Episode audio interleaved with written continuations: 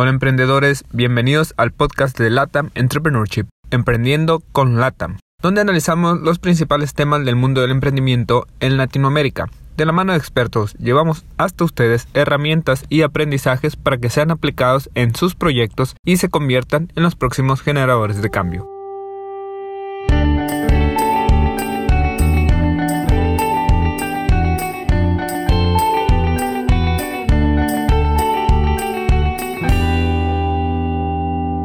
Hola emprendedores, bienvenidos a otro episodio de Emprendiendo con Latam y en esta ocasión tenemos como invitado a José Rabines y déjenme dar una breve introducción de, José. Él es de Perú y se describe como un esposo y padre perfectamente imperfecto. Es especialista en finanzas y dirección de empresas. Tiene más de 17 años de experiencia profesional y más de 16 años de experiencia también en finanzas es mentor en Innova ESA y ACEP, egresado del programa de negociación de Harvard Business School y del bootcamper del MIT. Y también pues eres mm, eh, de finanzas, tienes un posgrado y máster en tecnología y gestión de empresas energéticas por el IS y el ICE en España.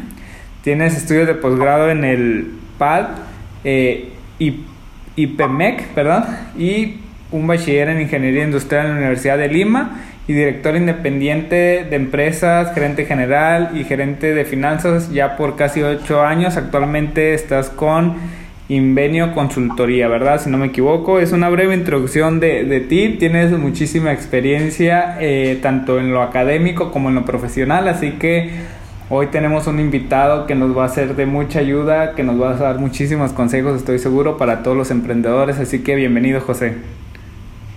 Muchísimas gracias eh, a ti, más bien, Gabriel, por la por la bienvenida y, bueno y, por la presentación, ¿no? De hecho me hace recordar cuántas cosas había hecho, pero sí, eh, eh, quiero mi, idea es un poco sumarles en este caso a, a tu comunidad un poquito desde lo, desde lo poco que pueda haber yo aprendido en esos años.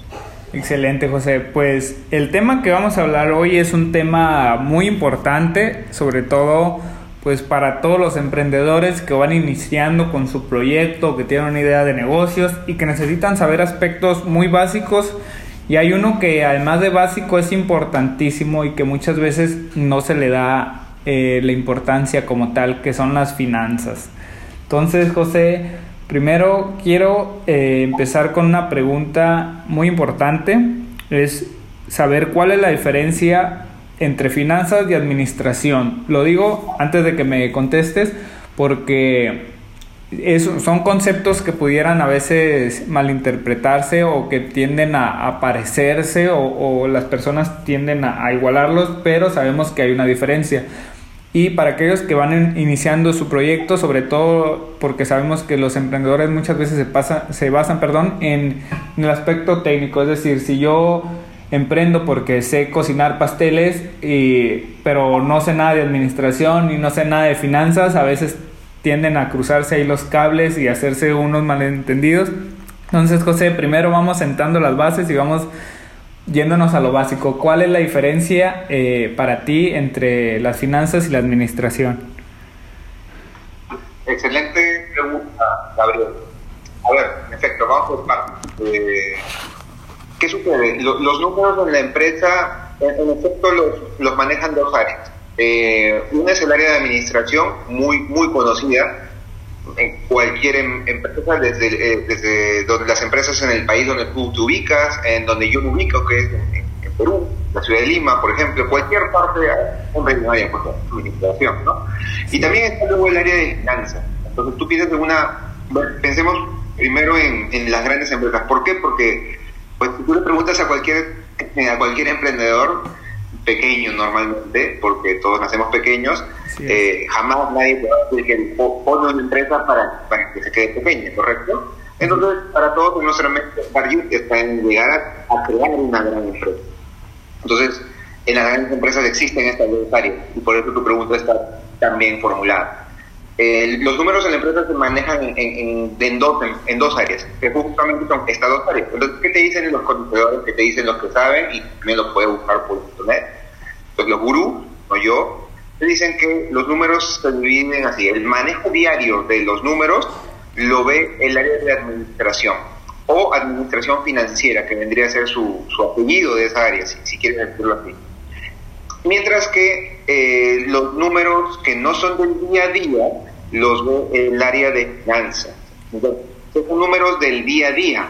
Pues los números, de, por ejemplo, gestión de cuentas por cobrar, gestión de cuentas por pagar, gestión de tesorería, gestión de excedentes, o sea, cuando tenemos tantos fondos que el problema es que más bien los tengo aparcados en la cuenta bancaria de la empresa, en el banco, valga la redundancia, y, y más bien nosotros que no sabemos qué, qué, utilidad darle, pero siempre vemos que no va pues de un millón de dólares, baja un poquito, un poco más, bueno, y, uno se siente mal porque dice tanto dinero ahí, ¿por qué no le puedo sacar un poco de jugo? Sí, sí, sí, le puede sacar, eso se llama gestión excelente. Pero es un manejo diario, por ejemplo, entonces esto lo maneja de nuevo el área de administración. Eh, mientras que las finanzas lo que se lo tratan de, lo que lo que más manejan son los números también de la empresa pero los estratégicos. O sea que están midiendo por ejemplo la evolución de la rentabilidad eh, la real que tenemos en nuestros productos o nuestros servicios ofrecidos mes a mes. Y perfectamente también puede hacerte comparativos de el último trimestre, por ejemplo, el tercer trimestre de 2017, 19, perdón, ya acabó, sería julio, agosto y septiembre, contra el mismo tercer trimestre 2018, puede hacer otro tipo de benchmarks y, la comparación de eh, por ejemplo, cuánto vamos en el ejecutado, ¿no? De ya 11 meses transcurridos 2019 contra, contra lo teórico que debimos eh, hacer en estos 11 meses. Y no, si ya en dimensión, estoy hablando de meses, estoy hablando de, la previsión para el año, ya te hablo en ningún momento del día a día. Entonces, esa básicamente eh, sería la diferencia, mi estimado Gabriel, que uno se centra en lo, inmediato, en lo, en lo, en lo, corriente, en lo corrientísimo, día a día, y lo otro se centra más en una visión eh, un poco más desde, por encima de, de los números de, de, la empresa. Excelente.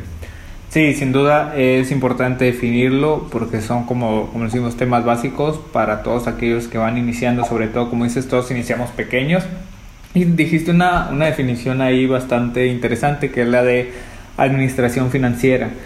Eh, ¿Qué es y cómo la pueden aplicar los emprendedores? Porque sin duda eh, la educación financiera, que también va de la mano, pues es, es, importante, ¿no? Y muchas veces decidimos lanzarnos ahora sí que, que al vacío y sin, sin, saber incluso cosas tan básicas como un estado de resultados, ¿no? Entonces, ¿cómo podemos saber qué es la administración financiera, cómo la pueden aplicar, sobre todo aquellos que van iniciando sus pequeños. Ahorita ya nos diste como unos avances, el concepto general, pero si podría darnos ahí a lo mejor algunos tips y, qué es, cómo lo podemos aplicar.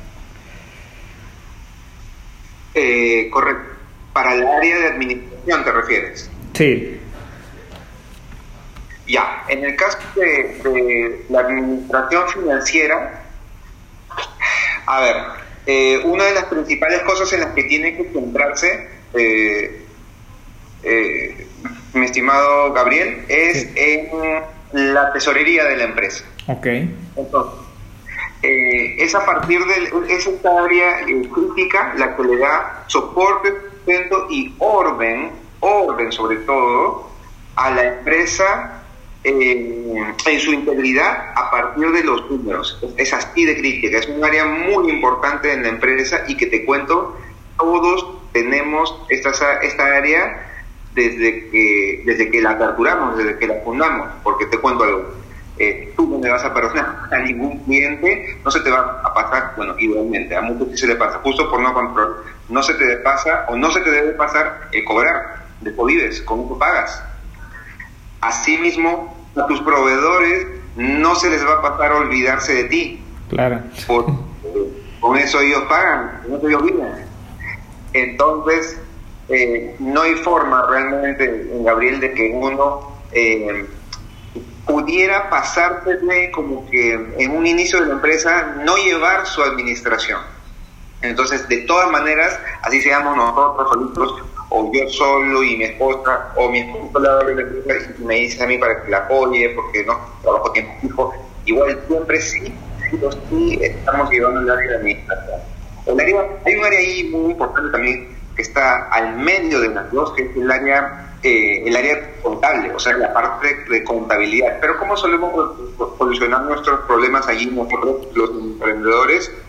Pues normalmente tercerizamos, al menos eh, he visto esto en otras realidades, en otros países, no solamente en Perú, donde yo estoy, contratar a un contador a un, o pequeños estudios contables, lo que hacen es llevar tus necesidades de contabilidad, de determinación de tu impositiva, o sea, de, tu cálculo de impuestos, es lo que básicamente le importa al Estado, que si vas a rentar, que si vas a tener una renta, que pagues tu, tu impuesto a la renta, más los otros impuestos que se van generando en el camino, eh, que colectes, por ejemplo, el impuesto a la renta de las personas naturales que van a trabajar contigo, que pagues el, bueno, acá por ejemplo tiene impuesto a impuesto general a las rentas, en Estados Unidos se llama Value Added Tax, el, impuesto al valor añadido, este, y este impuesto existe prácticamente en todos los países del mundo por la venta de servicios o productos, también hay que colectarlo eh, como entes recaudadores y pasárselo al,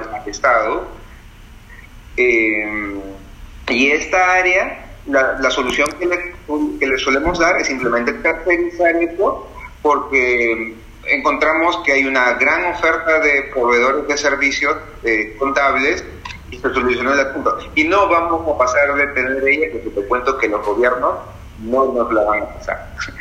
Ellos nos tienen súper marcados desde que, desde que en sus eh, órganos reguladores eh, en cada país ya saben que tú creaste tu por ejemplo, tu código único tributario o tu registro único tributario, aquí en Perú se llama registro único de contribuyentes, RUC, y inmediatamente ya se activan toda una serie de obligaciones para ti y listo. Entonces también sabes que el área contable, aunque quieras de repente, o el función contable, aunque quieras no llevarla, la vas a tener. Entonces administración y contabilidad están garantizadas, que la No es el problema. Porque como nadie te pone, nadie nos pone abrir una pistola en la tienda, no nos sentimos obligados, y es cierto, hermano. Lo que pasa es que nadie nos puede poner así y decimos, ah, es así, tenemos pocas horas, tenemos, sabemos que tenemos que trabajar mucho, entonces obviamente no vamos a trabajar 40, ni 48 horas, que serían las de un. Trabajamos 50, 55, 58, 60 horas, eh, porque tenemos que trabajar más para que nuestros emprendimientos crezcan pero tenemos muchos gorros también. Un gorro de gerente de marketing, gerente de compras, gerente recepcionista, yo un gorro de barredor también de la oficina. Tenemos 20.000 gorros de funciones porque no tenemos para pagar muchas planillas, muchas planillas de personas, y entonces finanzas termina como la última regla del coche. Así es. Y es aquí donde nos olvidamos de ella. Y en la parte de administración financiera, eh, lo empezamos a hacer algunas funciones, pero no todas las que debiéramos, no como profesionalmente se debería llevar una administración en orden. ¿Sabes dónde te das cuenta? Por ejemplo, yo que llevo a finanzas para otros emprendedores. ¿Sabes dónde me doy cuenta? Les pido la información y le digo, oye, ¿por qué te voy a pedir para ayudarte data? Le digo, por ejemplo, tu registro de compras de los últimos meses, tu registro de ventas, algunos se demoran dos semanas, tres semanas, para algo que debería ser solamente no lo, presionas clic, baja y lo envías. Claro. Pero es muy importante porque hay orden, no es desidia, no es el olvido, no es flojera, sino que como ya sabes que no lo has llevado en orden, realmente sí te va a tomar un tiempo buscar. Y allí ya tienes las primeras señales de que no estás llevando una administración financiera correcta de, de tu empresa. ¿no? Además, cada uno sabe exactamente cuándo está llevando las cosas con orden y no. ¿Y sabes por qué es súper crítico, Gabriel, este, el tema de la administración? Porque por allí es donde una, una empresa eh, quiebra. Hace poco hemos tenido el caso de esta empresa británica que era la, ah, no recuerdo eh, el nombre, pero es el operador turístico más, más antiguo del mundo. Tiene casi 200 años de antigüedad. Y acaba de quebrar eh, hace un mal no recuerdo. ¿Y por dónde quiebra una empresa? Por tu caja. O sea, por algo que debe estar monitoreando la administración financiera. Claro. Si tú no ves dónde se te viene el hueco, si tú no ves dónde vas a quebrar la caja, si tú no eres capaz, Gabriel, de preguntarle a tu administrador, un buen administrador, oye, fulanito, XX, estamos 16 de diciembre, por favor dime, ¿cuándo se viene mi próxima ruptura de caja? Si él no te dice algo como, mira Gabriel, es el 5 de enero, así, con fecha y número. ¿Por qué? Porque si tú haces una correcta administración financiera, te tiene que estar llevando entonces esa persona, por ejemplo, un tipo de caja proyectado diario, diario, donde lo lleve por cada cuenta bancaria que tú tengas. Tengo en tres bancos y en cada uno tengo soles y dólares. Pues eso tiene que llevarlo día por día, movimiento por movimiento, ingreso por ingreso, ingreso por ingreso, todo muy detallado. Te garantizo que va a poder, te debe poder predecir cuándo tú vas a quebrar tu caja. Es distinto de quebrar la empresa. ¿Sabes, Madrid, cuál es la diferencia entre quebrar tu caja, quebrar tu empresa? ¿Cuál es? Quebrar tu caja es lo siguiente cuando tú agarras, no sé, viene tu logístico o algo así, te dices, jefe, no teníamos mapeado esta necesidad, necesitamos tanto. Tú volteas donde tu administrador le dices, oye, necesitamos, eh, no sé, mil dólares para esta compra que no estaba mapeada. Y busca en las cuentas, ta, ta, mala noticia, jefe, no podemos comprar. ¿Cómo que no podemos? No, nada, es que tenemos 10 dólares en todas las cuentas del banco. ¿En 10 dólares? Sí. Si tú en este momento agarras, volteas y por el medio que seas, determines el banco que vas a saltar, a qué cuál le vas a pedir dinero, si vas a volver a tocarle la puerta a tu esposa, o lo que sea que se te ocurre, pero logras conseguir el dinero, entonces tu empresa solamente quebró la caja, pero no quebró ella. Okay. Pero si, por ejemplo, pasa exactamente lo mismo y tú por ningún medio logras hacer aparecer dinero, y o, finalmente te pasa, pero simplemente piensas, un momento, esta es la cuarta vez que me pasa esto en el mes, y pensándolo bien, todos los meses me pasa lo mismo. Rompo, me falta, y lo parcho yo, me pasa, no, llevamos cuatro años así, y pasa todos los meses, se acabó, no más. Bueno, acaba de quebrar Porque como ya sabes que tienes que pagar algo que no y, no tienes con qué fondearlo, entonces simplemente lo único que te queda es cerrar, tu, cerrar la tienda y se acabó, no más empresa. Excelente, pues muy completa toda la, la, retroalimentación, la verdad es que está bastante interesante este tema, podríamos pasar muchísimas horas y déjame eh, algunos puntos que se me quedaron grabados, déjame darte también una retroalimentación ahí, sobre todo para los emprendedores. Y uno fue eh, el tema del outsourcing o de la tercerización, perdón. Eh, cuando se habla de eso, pues sobre todo para el tema de emprendedores, ¿no? Lo, lo tocabas tú, a veces no hay eh, recursos suficientes para tener una plantilla grande como lo hacen las grandes empresas que tienen su departamento de contabilidad, su departamento de administración, su departamento de finanzas y cada uno, ¿no? Que, que tiene su propio rol. Y lo hablabas también, ¿no? Cada uno, a veces el emprendedor tiene diferentes gorros y, y a veces se olvida más de uno y del otro y ahí se hace todo un caos, ¿no? Ese, ese es el el bonito arte de emprender. Entonces, la verdad es que también eh, ahí es donde radica la importancia de hacer equipo. Yo he tenido la oportunidad de entrevistar a varios emprendedores y sin duda eh, la mayoría me habla de, cómo valoran a su equipo de trabajo, aunque sean plantillas pequeñas, porque sin duda eh, el trabajo que se hace en equipo ayuda a que se disminuya la cantidad de gorros o de sombreros que se pone el emprendedor y a lo mejor eh, hablamos también hace, hace un momento con el ejemplo, si yo soy un buen pastelero pero no soy un buen contador, a lo mejor puedo involucrar en, mi equipo de trabajo un buen contador y que él se haga cargo de la contabilidad o incluso a lo mejor de las finanzas del negocio y yo me hago cargo de, hacer buenos pasteles, ¿no? Ese es un simple ejemplo, pero que sin duda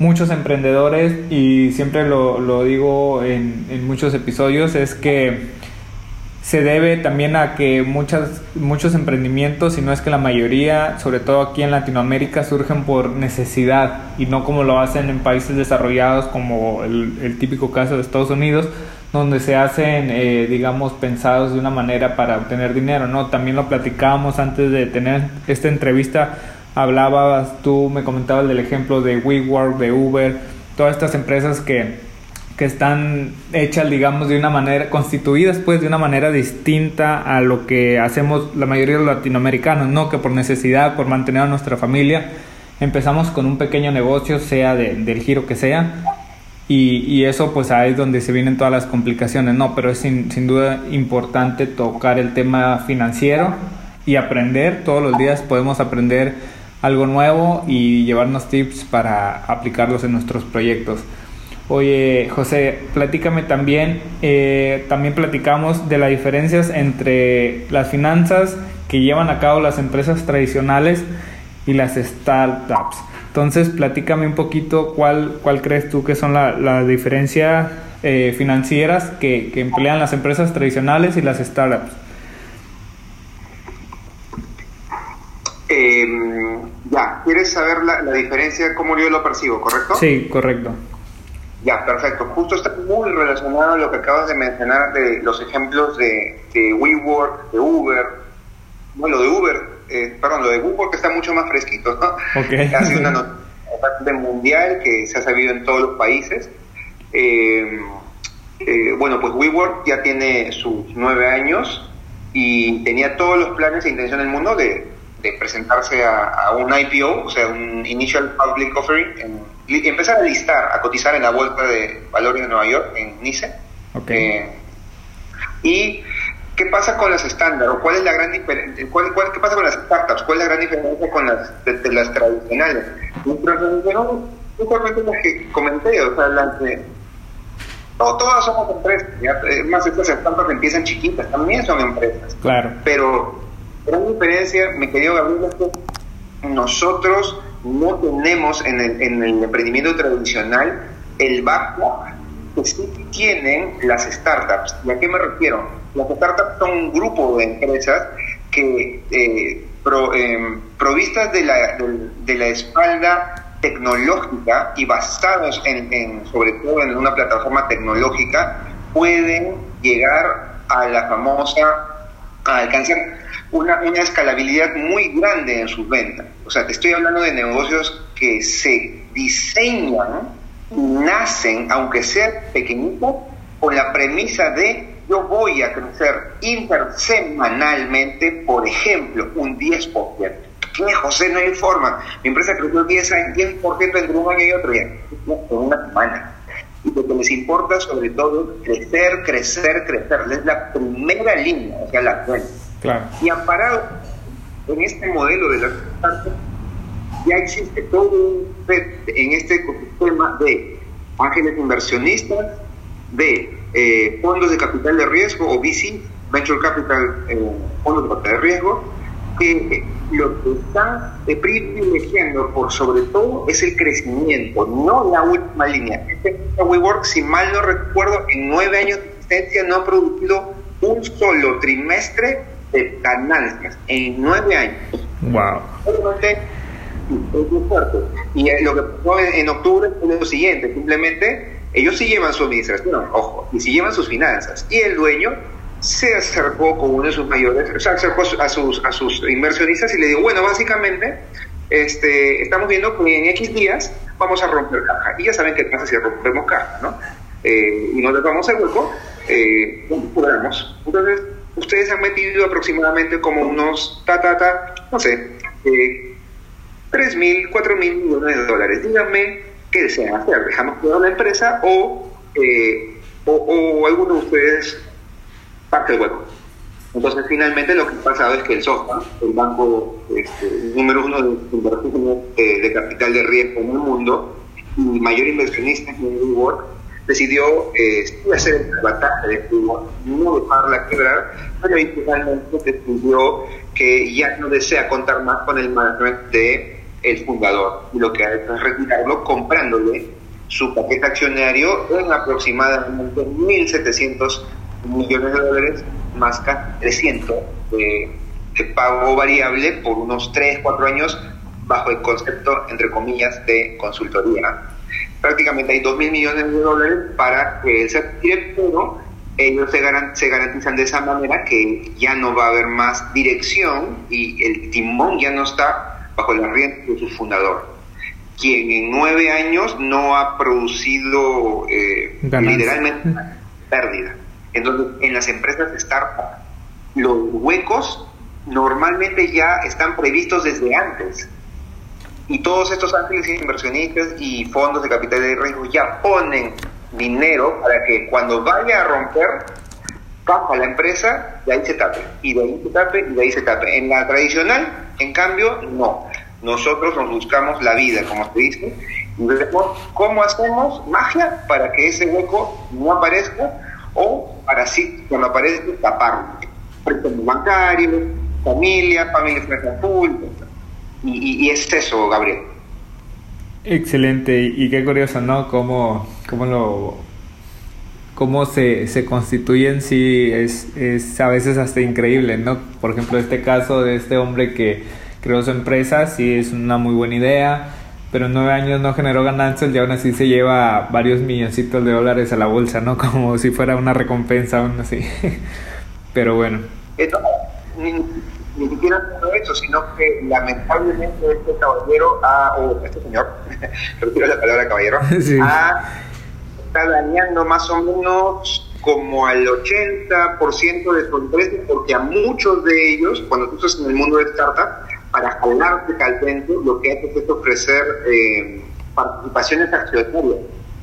Y que cuando la empresa empiece a cotizar en la bolsa, eh, pues vas a ver reflejado, no es como que te, dan tres papeles y te digan, estos tres papeles yo te los vendo a ti a, un dólar, pero tú sabes que esos tres papeles se voltean y lo pueden vender en un millón de dólares cada uno, entonces tú, te dicen, ¿compras o no compras? Obviamente tú te volteas y dices, ¿qué? La oportunidad de la vida, lo compras y al toque tienes cinco minutos volteo y los vendo y tengo tres millones de dólares. Ya, eso es lo que pasó con muchas de estas personas. Les dieron opciones de, sobre acciones las ejecutaron, compraron acciones, o sea, encima financiaron también a WeWork y al final el señor hizo que la valorización de WeWork, que originalmente estaba cercana a los 50 mil millones de dólares, se caiga prácticamente a la quinta parte en, menos de dos semanas, cuando pasó todo este conflicto en octubre de este año. Sí simplemente ya esas personas jugaron y tomaron decisiones de, por decirte, me voy de Nestlé, una empresa consolidada, de de acá, porque acá me pagan menos, pero me dan acciones de WeWork. Y han perdido muchísimo, muchísimo dinero, miles de personas, con, con, lo que ha sucedido. Sí, claro, sí, siempre también va, va a estar la, la parte que haya perdido, ¿no? Y sin duda, como dices, muchísimos eh, inversionistas sin duda se vieron afectados ahí por, por estas malas acciones de, estos emprendedores que a veces toman decisiones bastante erróneas. Pero pues no podemos eh, tachar el emprendimiento como algo negativo, siempre hay que, hay que verlo como algo como una opción, ¿no? Como una opción más de, de, hacer algo y de incluso cumplir tus sueños, ¿no? Porque muchos emprendedores eh, cumplen sus sueños a través de, de, sus proyectos y sin duda pues hay que ver también con mucho cuidado la parte financiera, que es lo que hemos venido platicando durante este episodio. Y José, también platícanos un poquito, también me comentabas tú que eres experto en valorización de empresas. ¿Qué es esto de la valorización de empresas y para qué les puede servir, por ejemplo, a los emprendedores? A ver, te hablo un poco de la valorización de, empresas. Aquí en Perú soy, entre comillas, bueno, un, un, título alcanzado por listar en un registro, pero fuera de eso, eh, acá hay una acá es, bueno, digamos, el regulador de los mercados capitales a nivel Estado es una superintendencia que se llama Superintendencia de de Valores. En ella yo estoy como, como experto en valorización de empresas. Y eso significa que estoy capacitado para ponerme valor y determinar esta empresa cuánto vale, ¿no? Te cuento que en la, en la, práctica clásica de valorización de empresas o, o corporate valuation, una empresa bien sencillito para que todos nuestros amigos lo puedan entender. Una empresa vale, Gabriel, al día de hoy, por decirte, IBM, IBM, IBM vale al día de hoy su capacidad eh, futura de generación traída al valor, a valor presente. ¿Qué significa eso? Digamos que si yo sé que IBM puede generar el próximo, en 2020, eh, 100 millones de dólares de utilidad, por decirlo. O sea, digamos, ya restando todo lo positivo que genere, todas sus ventas, menos ¿no? La diferencia. Y en 2021 puede generar 200 millones en esa diferencia. Y el 2020, 120 y luego 130. Y todo eso va creciendo y creciendo en la proyección que yo digo que se va a cumplir. Yo traigo por matemática financiera, que son unas fórmulas muy sencillas, que lo que hacen es descontar el valor en el tiempo del dinero, traigo esos flujos a valor presente y, eh, y simplemente al sumarlo tengo ya el valor de la empresa. Por cierto, este ejercicio donde te contemplo de esto de traer del futuro los, los flujos es muy sencillo, es más sencillo explicar cuando te lo explico hacia adelante. Okay. Por ejemplo, ahorita que terminamos yo me animo y te digo, oye, Gabriel, es que hay alguien más bien te cuento una triste realidad. Eh, estoy pasando por una situación que no sé en mi casa. ¿No tendrías tú, por favor, para, para prestarme dólares? Le digo, te digo, mire, ese mi cuenta de PayPal, por favor. Te pongo, me pongo a llorar o algo así y te caigo muy bien. y por ese motivo tú crees, a pesar de que no nos hemos hablado todavía muchas horas, y me prestas este dinero. Ok. Y yo te pago eh, con mil dólares, digamos. Si yo te lo pago en en, una semana y te doy los mismos mil dólares, a pesar que no hayamos hablado nada, yo estoy seguro que tú me miras y piensas, ya, está bien, qué buen, qué, buen, buen, tipo, José, que este, qué bueno que ha sido honesto y ha cumplido con devolverlo. Pero yo vuelvo 20 años después con mis mil dólares y los entrego, tú me vas a mirar una cara así de como, ¿es en serio? ¿Solo mil dólares? Eh, ¿Por qué? Porque el dinero tiene un valor en el tiempo. Claro. Tú tenías un costo, oportunidad para esto, y lo que esperaría yo te dé, pues no sé, no, eh, es más, tan 10 años, ¿no? Eh, 1.500, 2.000 dólares, 4.000 dólares, porque tú hubieras podido o sea, yo con esos 2.000 dólares los hacía producir como cantita popcorn, como, como maíz en, el cine. Entonces, eh, lo mismo ocurre para ti, ¿te das cuenta? Entonces, 1.000, si hubiera 10 años en 4.000, y en este caso lo que haríamos hace 4.000 10 años, lo traeríamos a hoy día y valdría 1.000. Eso, con unas fórmulas que te la ingeniería económica, es justamente la matemática financiera que se hace para llevar los flujos hacia adelante o hacia atrás en el tiempo. Y ahí es donde ves el valor del dinero en el tiempo. Entonces, una valorización es un ejercicio que hace un financiero por el cual le dice a alguien ¿Cuánto vale una empresa? Excelente, José. Pues muy, muy claros los ejemplos y sin duda eh, un aspecto también muy importante, sobre todo para aquellos emprendedores que ya están consolidando sus pymes, porque ya, ya no son startups, ya aquellos que ya están, digamos, con algunos años o con algunos niveles de ventas ya más establecidos y que quieran saber cuánto vale su empresa, eh, a lo mejor posicionarlo para ya crecer, incluso hasta salir a la bolsa, ¿por qué no? Entonces, muy interesante esta herramienta que, nos platicas, que es la valorización de las empresas.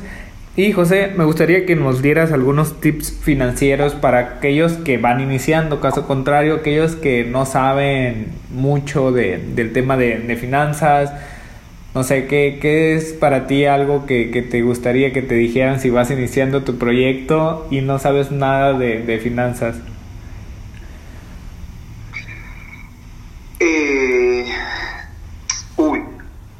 Serían varios consejos, pero a ver, dentro de algunos de ellos, eh, no, recomendaría que no miren por decir, yo sé que no hay tiempo, señores, yo sé que el recurso más escaso es el tiempo y por eso se lo dedicamos a ventas, a operaciones, a, marketing, nos enfocamos en hacer crecer las ventas, pero acuérdense que de nada sirve que si yo le pregunto un día a Gabriel, Gabriel, ¿cuánto está vendiendo?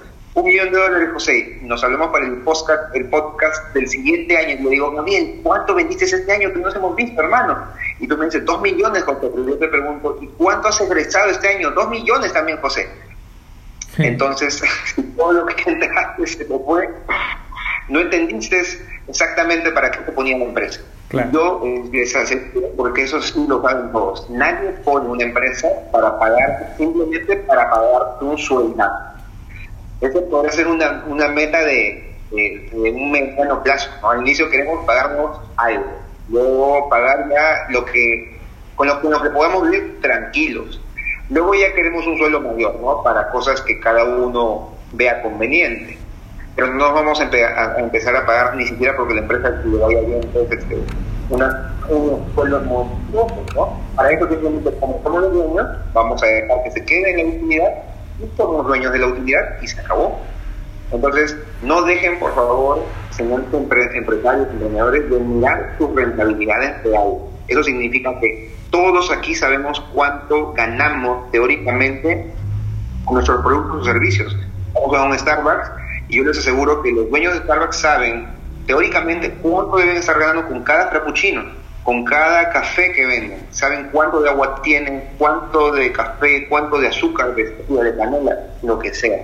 Claro. Y tienen preguntado, en teoría, cuál debe ser la utilidad por cada vaso, en cada tamaño que vendan. Pero eso es solamente lo real lo, lo, proyectado, lo teórico. Lo que importa al final del día es sobre todo lo real, lo que realmente estemos impulsando. Más acuerdo que en los Starbucks, lo he visto en varios países, cuando he ido a Starbucks, eh, tienen muy, muy, muy al costado de donde están los baristas que te preparan la bebida, pues un papel que dice, ¿no? Eh, si tu bebida no te gusta, comprometo Starbucks. Te la preparo dos, tres, todas las veces que necesites. ¿No es cierto? ¿Cómo te comienzo para un emprendedor? Sobre costos. Y ahí es donde, por ejemplo, te cuenta que justamente lo que importa es que mires lo real, no tanto lo teórico. Porque se va a dar, ¿no? Mermas, sobrecostos, fallas, eh, doble producción. Entonces, esto cambia todo lo que tú estás. Asimismo, también otro consejo importante es eh, hagan un pricing correcto miren qué margen bruto le quieren eh, accionar a sus, costos, hagan un costeo correcto, no se olviden de todos los costos que, eh, que conforman un producto o servicio, porque si no, pues garbage in, garbage out. Entra basura, sale basura. Si ustedes determinaron mal el costo, aunque le pongan bien una utilidad encima, por decirle, vamos a vender eh, punteros pero para presentaciones, estos que presionan en un, un haz de luz roja o verde. Y Gabriel, ¿cuánto cuesta nuestro puntero? Gabriel me dice, José, todos los costos por medidos 10 dólares. Ya, ¿cuánto le vamos a vender? por me Yo te digo 100. Pero si tú te olvidaste de costos y al final eh, todo lo que te olvidaste sumaba, no sé, 80 dólares. Esos 80 los sumamos a los 10 que teníamos, ahí además 90. Yo lo vendía justo como en 90, en 100 dólares. Me quedó nada, porque nos olvidamos cosas. Entonces, a eso me refiero. Antes lo que estaba, ¿no? ganábamos teóricamente como 80 dólares y un costo de 10, pero si te, no, te olvidamos las cosas, aunque hayamos diseñado bien el producto, no vamos luego a voltear con el cliente a decirle, ay, discúlpame, me olvidé, costé más. hombre, no, yo ya lo a, a dar todo a otro lado. Claro. Entonces, los errores son nuestros. Excelente. Mm. Sí, sí, te escucho. Excelente. La verdad es que son buenos consejos, sobre todo para aquellos, como, como te decía, los que van iniciando, porque sin duda hay veces que no, no sabes ni por dónde irte, ¿no? Entonces, este tipo de consejos te sirven bastante, sobre todo el de los costos, sí, como, como bien lo dices, ¿no? Eh, el cliente al contrario, ¿no? Va a buscar el, menor precio y si ya al momento de, la venta le dice, sabes que me equivoqué, el costo era es tanto, entonces el precio final es de tanto, muchas veces vas a terminar perdiendo la venta, ¿no? Entonces, sin duda, excelentes tips y me gustaría ya ir cerrando, no porque ya no nos quiera, me quiera despedir, sino todo lo contrario, me gustaría platicar muchísimo más y tal vez ojalá... Eh, en un futuro no muy lejano te podamos tener acá otra vez platicando a lo mejor de algún otro tema de, de interés para todos los emprendedores porque se, se nota eh, la experiencia que tienes tanto en lo académico como en lo profesional y ya lo has transmitido aquí en las diferentes preguntas que te hemos realizado. Eh, ¿Qué te gustaría cambiar, José, de los emprendimientos que nacen en Latinoamérica? ¿Qué, qué cómo te gustaría que nacieran, eh, que hicieran distinto a lo mejor? Eh, mira, la parte donde en efecto me estoy totalmente de, acuerdo contigo es que mucho, en, Latinoamérica, bueno, en, países emergentes, claro. eh, esto de que nacen por necesidad y, no tanto por una eh, por una planificación. Claro. Eh, eso, eso, es correcto, pero sabes que en realidad eh, algo que me gustaría así cambiar y que todos los emprendedores sepan que justamente es un, gran, yo creo que es casi, lo, mejor que voy a decir en esta entrevista. Hay una frase por ahí que da muchas vueltas en, las redes sociales, la que gustes, LinkedIn, Instagram, Facebook, y es la primera empresa que tiene que poner un emprendedor es su mente. Y esto es súper cierto, Gabriel. La verdad es que las empresas mueren por su cabeza. Todo en una empresa está relacionado a su cabeza. Si su cabeza es mediocre, pues tiene una empresa mediocre. Si su cabeza no valora las finanzas personales, pues menos valor le va a dar las finanzas empresariales. Y solamente te lo digo por ahí por una acotación a la final. Pero en realidad es en general el chip del emprendedor. es un emprendedor que, que solamente se dedica a, que solamente le importa la utilidad y ganar dinero, créeme que hasta aunque le demos consejos para que lleve mejor su, tributación, eh, el cálculo correcto de, sus obligaciones y todo lo que está haciendo contabilidad, simplemente no le da por caso porque para él los estados y el pago de impuestos son accesorios, para él son eh, para elegir muchos eligen no hacerlo. Te cuento una realidad en Perú. Nosotros tenemos 31, 32 millones de, habitantes y tenemos tantas como 10 millones de empresas, de las cuales 2.5 son formales, o sea que el regulador del gobierno las conoce.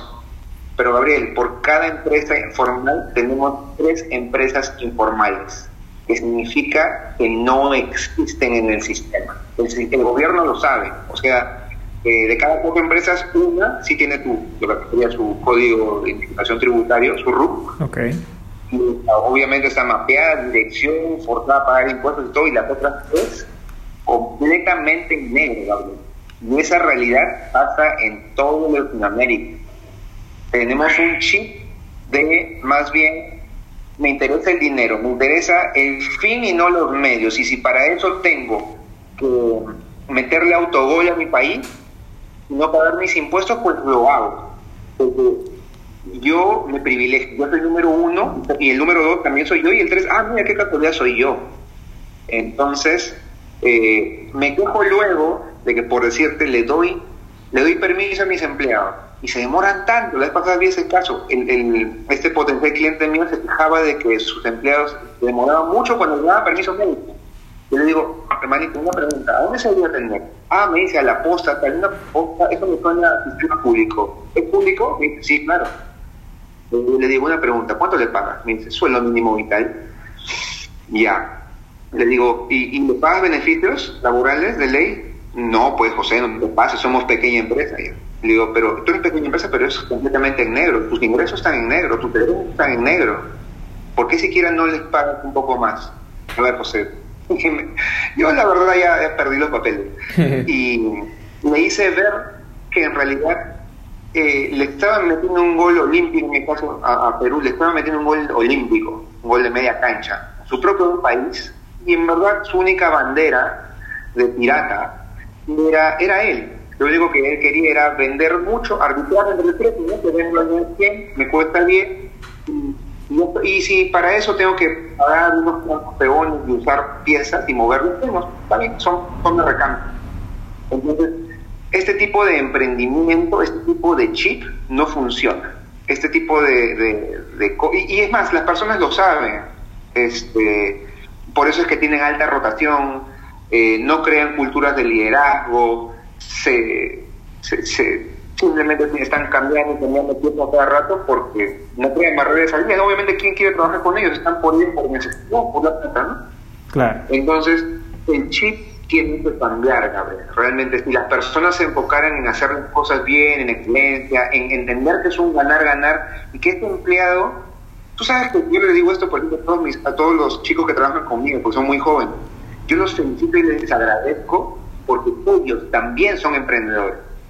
Mi poquito mi equipo chiquito también ¿Por qué? Porque yo soy un emprendedor. Y mi empresa no tiene nada en Perú. Mi empresa todavía no tiene un gran nombre en Perú. Así seamos 10 personas. Entonces, si ellos están tomando el riesgo de irse conmigo y no con las principales empresas de Perú, ¿sabes? Yo esto lo agradezco. Y eso a ellos también los hace emprendedores, porque ellos también están tomando un riesgo. Si yo me voy al diablo, ellos también pierden su trabajo. No solamente yo caigo. Entonces tenemos que ser agradecidos con las personas que nos van a llevar arriba, con nuestros equipos de trabajo Lamentablemente esto no se entiende y muchos empresarios lo que hacen es tener una mente mediocre y egoísta y lo único que privilegian es su rentabilidad. Las finanzas no son para hacer daño y los financieros no somos malos. Las finanzas simplemente te dan herramientas como, como estás en tu carro, ¿no? Y ves tu velocímetro, tu gasolina, sabes que te queda para un kilómetro, tienes que correr a, a una estación de gasolina o de diésel o de petróleo, no sé y, y eso, te dan indicadores. Tú eres el que sigue manejando el carro. Entonces, ¿cómo quieres manejarlo? ¿Para tu propio beneficio o entendiendo que puedes generar relaciones a la Eso es lo que yo quisiera decir con los emprendedores. Excelente, excelente José, muy, muy importante y, y, volvemos a lo que platicamos en un inicio, ¿no? La importancia de valorar a tu equipo de trabajo, sobre todo cuando vas iniciando con tu proyecto, porque sin duda el fortalecerte con personas que te puedan ayudar en, en las partes en las que eres débil e incluso potenciarte en las partes donde tienes fortalezas, es ahí donde, donde tu equipo de trabajo pues es el protagonista, como lo dices tú también, eh, son también emprendedores, son personas que te dieron, te vieron a ti como una opción de trabajo para llevar sustento a su familia, para terminar sus estudios, para cumplir sus sueños también. Entonces, es, muy bonito, ¿no? Tener respuesta de personas que, que, están contigo, que están en tu empresa, que están en tu proyecto y que están ayudándote a cumplir con un propósito eh, o con un objetivo que tiene el emprendimiento, el proyecto, la empresa, lo que sea que estés haciendo. Entonces me gusta mucho y siguiendo un poquito con, con esta respuesta que, que nos platicabas, ¿tú cómo te imaginas los emprendimientos del futuro, José? Ah, ¿cómo me te voy a poner cómo me los quiero imaginar. Ok. Eh, muriendo menos, muriendo mucho menos y simplemente porque los emprendedores del futuro eh, emprenden con un poquito más de humildad. Eh, eh, yo, yo, yo veo a todo que hacia el futuro vamos a ver una, una época muy cambiante, aún más cambiante, pero que vamos a ver bastante más consolidación, vamos a ver, vamos a ver adquisiciones, vamos a ver eh, si ya nos asombramos de los gigantes que nacen por algunas fusiones, ah, se fusionó la primera la compañía minera número uno del mundo como número tres por valorización de mercado, salió un titán, y ahora se va a pelear contra, juntaron también la 4, la 5 y la 7, y esas son las dos nuevas cabezas del mercado minero en el mundo. Ya, de eso vamos a ver mucho más. Y, y vamos a ver también cómo estas grandes empresas van a ir, pasa en el sector de, la, de las fintech, ¿no? Las grandes empresas, la banca, por ejemplo, para el crecimiento de los potenciales competidores, no tienen problema en hacer este inversión de, capital y comprar muchas de ellas. Comprarlas cuando todavía le sale barato. Un millón de dólares. Gabriel se ha, matado dos años en, fundar tu startup y Gabriel Navarro, dice, bueno, pero rápidamente puedo monetizar esto y me saqué la mula de dos años y puedo vender en dos millones de dólares. Si estás muy urgido, lo vas a vender y el banco se encargó de ti y bueno, lo va a desarrollar o no, pero ya no te tienen como un potencial competidor.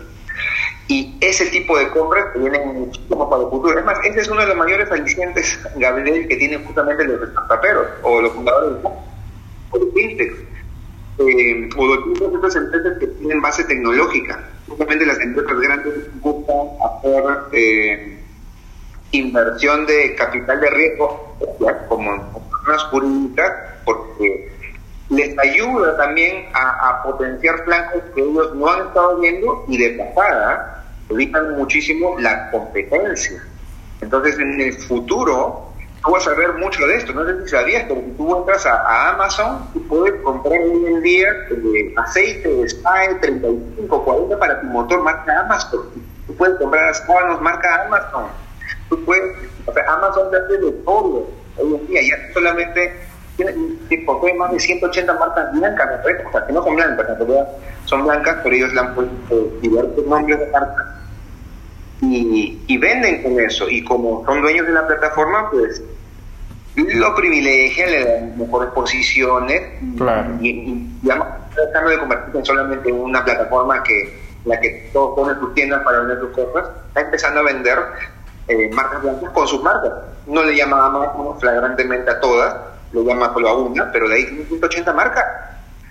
Y, y hay un cruce alucinante de las empresas grandes, o sea, Banca entra en telefonía, telefonía entra en Magda, es todo contra todos. Y si los pequeñitos no empezamos a consolidarnos, no empezamos a agruparnos, no empezamos a agremiarnos, no empezamos a hacer las cosas bien, vamos a morir a un, a un, a un paso aún más, eh, aún más acelerado ¿Sabes cuál es el ratio mundial de, de fallecimiento en las startups, por ejemplo? Es solo sobreviven y escalan 3 de cada 100 startups. 3 de cada 100. Para muchos, sobre todo jóvenes, ese es el sueño dorado. Claro. Poner un startup para que en 2, 3, 4, 5 años me la compren y yo tenga el famoso éxito. O sea, que, me, que salga de, una de un porcentaje de accionariado por un monto que yo, que yo considere justo en ese momento, ¿no? 3 millones, 10 millones, obviamente que me ofrecen 100 me estar más que contento, ¿no? Claro. Pero, pero solo lo logran hacer 3 de cada 100. Entonces, eh, algo pasa. Y ellos tienen la base tecnológica, tienen el ímpetu, tienen las fuerzas, pero si uno arranca una empresa con humildad, diciendo, ok, yo puedo conocer mucho de varias áreas, pero en áreas que desconozco, me voy a hacer asesorar con personas que sí conozcan, o sea, zapatero a su zapato, Simplemente voy a tomar malas decisiones y voy a hacer uno más de estas empresas que sucumben en el Valle de la Muerte. Excelente, José. Pues sí, se ve un futuro eh, bastante movido, sobre todo en empresas de tecnología, eh, que sin duda ya, ya es una realidad, ¿no? Ya estamos viendo empresas, ahora sí que como los ejemplos tradicionales, como el típico de Tesla, ahora también lo que están haciendo con, sus nuevos carros ahí ya futuristas también, entonces se vienen también en el tema financiero bastante, bastante innovación. Eh, ya incluso en algunos países el dinero, digamos, físico está desapareciendo, o al menos es la intención de algunos gobiernos. Entonces sí, se vienen bastante cambios, eh, también el tema del blockchain, el tema del bitcoin y todo lo demás, las criptomonedas que sin duda nos daría para, para hacer todo un episodio completo en, en otra ocasión, sin duda lo, lo podríamos hacer. Pero eh, me gustaría cerrar con una pregunta que le hago a todos los invitados. ¿Cuál es la característica que consideras más importante que todo emprendedor debe tener? Muy buena pregunta. Eh, a ver, yo creo que debería ser su su resiliencia. Si me dices una, solo una, yo creo que me iría por resiliencia. ¿Por qué? O sea, su capacidad de, de aguantar, de tolerar, porque la verdad es que el emprendimiento no es para todos. Que a todos nos hacen en algún momento el discurso, nos dicen, ah, ¿qué no no, si acabaste del discurso, la universidad, lo que sea, entonces, ¿trabajan para alguien o trabajan para ti? ¿Empleabilidad o emprendimiento? ¿Qué es tipo? Y, bueno, la persona pues, está entrando a la vida y todo, ¿no? Y se suele hacer decir que, y suena mucho más bonito por ser nuestro ruido jefe, ¿no? Claro. Pero Gabriel, Sí, claro, yo creo que tú ya has probado algo de emprendimiento. Claro. Si uno no tiene autodisciplina o disciplina, como lo quieras llamar, para entender que ya nadie nos va a poner la pistola en la sien, que ya nadie nos va a forzar a avanzar, que ya nadie nos va a, estar presionando, no somos nosotros mismos los encargados de presionarnos, pues se acabó. Esta empresa no va a ir mucho más adelante. Ahora tú, tanto que renegabas que tenías un jefe que te presionaba, que no respetaba tus tiempos, cosas pueden ser ciertas, ¿no? Pero fuera de eso, esta persona respondía a, a pedidos que pudo él también tenía y que también le caían desde más arriba. Cuando uno es emprendedor, uno es ese que está bien, bien, bien arriba, el encargado de, que, de generar todos los pendientes. Entonces, y, dijimos, no hay, no hay muchas personas, ¿no? Al contrario, uno nace con, con ocho gorros puestos en la cabeza. Sí. Bueno, agarrar cambio de No hay excusas y no quieres y no te gusta, bueno, entonces ahí está el periódico con los clasificados de trabajo, y se acabó. Algo lindo de 40 a 48 horas para ti te espero. En el otro lado, necesitas ser, tener una capacidad de tolerar eh, el trabajo en equipo, necesitas poder ponerte metas a ti mismo, poder determinar el rumbo y poder hacer todo eso en las horas que te den las semanas. No no es el camino para quien vive en Fusilandia. Para eso puedes hacerlo en tu casa, puedes hacer tu drama solo. En este lado lo puedes intentar, pero vas a fallar. Excelente, sí, sin duda eh, es un tema también que nos daría para platicar muchísimo. Pero sí, coincido contigo, la resiliencia es un, es un aspecto bastante importante que todo emprendedor debe tener, sobre todo pues al inicio, ¿no? Que eres el todólogo, el, el que tiene todos los gorros y que es una aventura eh, que la cuentan muy bonito algunos, pero que sin duda, como dices tú, es un, es un todo un reto, ¿no? Muchos años de, sobre todo los, los primeros son los más difíciles para todos los emprendedores y todos los proyectos que inician pero que después de varios años, eh, al menos eh, la experiencia y, que cuentan algunos, eh, pues ya empieza a bajar un poco la tensión. No del todo, pero sí al menos el, el, índice de, de, mortandad disminuye. Al menos eso es lo que comentan, pero como dices tú, no, nos diste ahorita el ejemplo de esta empresa británica que tenía más de 200 años y quebró, entonces no hay nada seguro para nadie. Y pues nada, hay que seguir trabajando y pues muchísimas gracias José por haber estado acá con nosotros, habernos dado estos consejos, habernos platicado de tu experiencia, de brindarnos eh, información para aprender en el tema financiero. Pero por favor, compártenos tus redes sociales y, tus y tu contacto, pues por si alguien tiene alguna duda, por si alguien quiere seguirte y saber lo que estás haciendo de, allá desde Perú, para toda Latinoamérica, por favor, compártenos. Bueno, a mí me pueden como José Rabines en las redes sociales, eh, eh, como, como asesor financiero, como consultor financiero me pueden encontrar en Facebook, en Instagram, en el LinkedIn y em, a mi empresa Invenio Consultoría, de igual manera, en las mismas tres redes la pueden eh, ubicar y bueno, estamos siempre atentos para atender cualquier duda o necesidad que puedan, que puedan tener. Nosotros encantados de poder apoyarnos. Excelente, pues muchas gracias José, estamos en contacto y pues hasta la próxima. Emprendedores, si les gustó el episodio, por favor califíquenlo, dejen sus comentarios y suscríbanse en la plataforma que nos escuchan. Síganos en nuestras redes sociales, Facebook, Instagram y LinkedIn, nos encuentran como Latam Entrepreneurship. Y por último, comparte este episodio con más emprendedores para crecer juntos en nuestros proyectos.